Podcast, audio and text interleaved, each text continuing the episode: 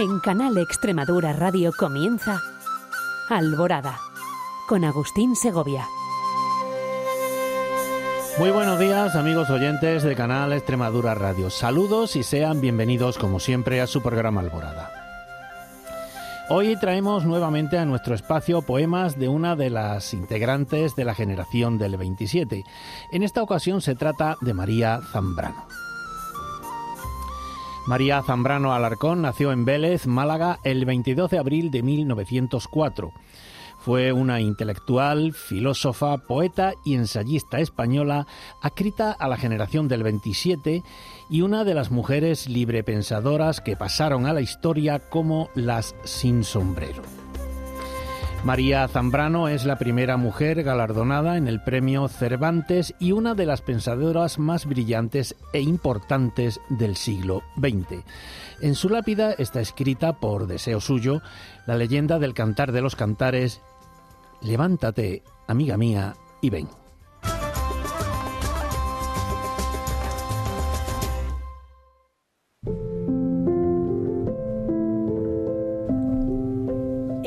Ensimismada para Edison Simmons.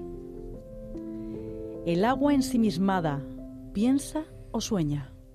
El árbol que se inclina buscando sus raíces, el horizonte, ese fuego intocado, ¿se piensan o se sueñan? El mármol fue ave alguna vez, el oro llama, el cristal aire o lágrima. ¿Lloran su perdido aliento? ¿Acaso son memoria de sí mismos y detenidos se contemplan ya para siempre? Si tú te miras, ¿qué queda? Los ángeles. Los ángeles no son dorados, ni brillantes ni luminosos. Son grises y caminan entre la multitud que arrastra los pies entre la muchedumbre, sin color y sin rostro, de los domingos, hacia el fútbol, hacia el concierto mañanero, entre la pálida muchedumbre de los días de fiesta vacíos del mundo moderno. Ángeles grises de la pobreza y el anonimato que nadie ve, pero que muchos han sentido, un roce leve, una ligereza, un estremecimiento en el mar de las multitudes anónimas, el mundo de hoy no permite otros. Los de fuego y luz no vienen hoy, solo los otros, los ángeles de polvo y ceniza.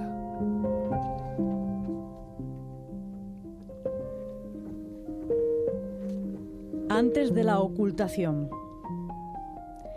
Comencé a cantar entre dientes por obedecer en la oscuridad absoluta que no había hasta entonces conocido la vieja canción del agua todavía no nacida, confundida con el gemido de la que nace, el gemido de la madre que da a luz una y otra vez para acabar de nacer ella misma, entremezclado con el bajido de lo que nace, la vida parturiente. Me sentía cunada por este lloro que era también canto tan lejos y en mí, porque nunca nada era mío del todo. ¿No tendría yo dueño tampoco? La música no tiene dueño, pues los que van a ella no la poseen nunca. Han sido por ella primero poseídos, después iniciados. Ya no sabía que una persona pudiera ser así, al modo de la música, que posee porque penetra mientras se desprende de su fuente, también de una herida. Se abre la música solo en algunos lugares inesperadamente cuando errante el alma sola se siente desfallecer sin dueño. En esta soledad nadie aparece, nadie aparecía cuando me asenté en mi soledad última, el amado sin nombre siquiera. Alguien me había enamorado allá en la noche, en una noche sola, en una única noche hasta el alba. Nunca más apareció, ya nadie más pudo encontrarme.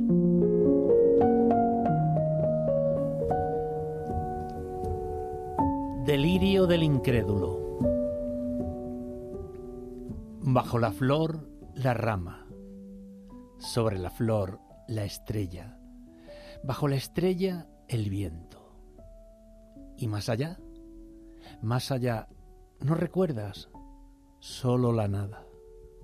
La nada, óyelo bien, mi alma. Duérmete, aduérmete en la nada. Si pudiera, pero hundirme. Ceniza de aquel fuego, oquedad, agua espesa y amarga, el llanto hecho sudor, la sangre que en su huida se lleva la palabra, y la carga vacía de un corazón sin marcha. ¿De verdad es que no hay nada? Hay la nada, y que no lo recuerdes era tu gloria. Más allá del recuerdo, en el olvido, escucha el soplo de tu aliento. Mira en tu pupila misma dentro, en ese fuego que te abrasa, luz y agua. Mas no puedo. Ojos y oídos son ventanas. Perdido entre mí mismo, no puedo buscar nada. No llego a la nada.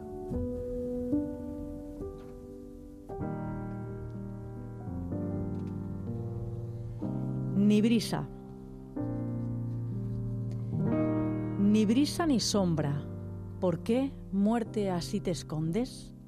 Sal, salte, sácate de tu abismo, escápate tú. ¿Quién te retiene? ¿Por qué no borras con tu mirada el universo? ¿Por qué no deshaces las piedras con tu sombra, con tu mente, solo con tu sombra, con tu mano desnuda, con tu rostro de estatua, desnuda presencia a quien nada resiste? Enseña, muestra tu cara a los mundos, que ya no hay espacio, ni cielos, ni viento, ni palabras. Quiero hundirme en el silencio.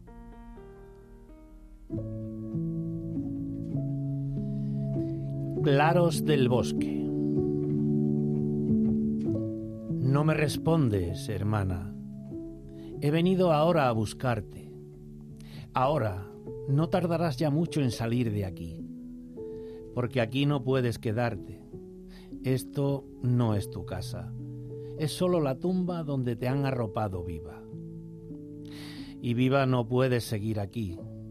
Vendrás ya libre, mírame, mírame, a esta vida en la que estoy yo. Y ahora sí, en una tierra nunca vista por nadie, fundaremos la ciudad de los hermanos, la ciudad nueva, donde no habrá ni hijos ni padres, y los hermanos vendrán a reunirse con nosotros. Nos olvidaremos allí de esta tierra, donde siempre hay alguien que manda desde antes, sin saber. Allí acabaremos de nacer, nos dejarán nacer del todo. Yo siempre supe de esa tierra. No la soñé, estuve en ella, moraba en ella contigo, cuando se creía ese que yo estaba pensando. En ella ya no hay sacrificio, y el amor, hermano, no está cercado por la muerte. Allí el amor no hay que hacerlo, porque se vive en él. No hay más que amor. Nadie nace allí, es verdad, como aquí, de este modo. Allí van ya los nacidos, los salvados del nacimiento y de la muerte, y ni siquiera hay un sol. La claridad es perenne.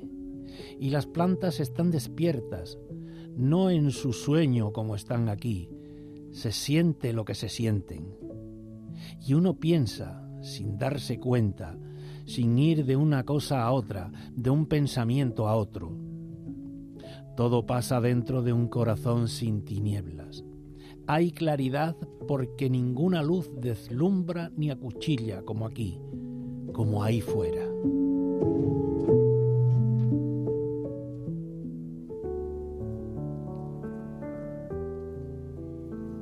Pensador de Laura. Nacer sin pasado, sin nada previo a que referirse, y poder entonces verlo todo, sentirlo, como deben sentir la aurora las hojas que reciben el rocío. Abrir los ojos a la luz sonriendo, bendecir la mañana, el alma, la vida recibida, la vida, qué hermosura. No siendo nada o apenas nada, ¿por qué no sonreír al universo, al día que avanza, aceptar el tiempo como un regalo espléndido, un regalo de un Dios que nos sabe, que nuestro secreto, nuestra inanidad, y no le importa, que no nos guarda rencor por no ser. Y como estoy libre de ese ser, que quería tener, viviré simplemente, soltaré esa imagen que tenía de mí misma, puesto que a nada corresponde y a todas, cualquier obligación de las que vienen de ser yo o del querer serlo. Cuando no tenga más que vida. Cuando no tenga más que vida, no puedo permanecer en ella. Solo cuando me olvido de que estoy viviendo es cuando de veras vivo. La vida es la forma de trascendencia de lo que es conato de ser y la busca a ser del todo. Vivir es crecer, es anhelar, es esperar, es amar, es padecer por... es entregar la vida, es ir hacia Dios.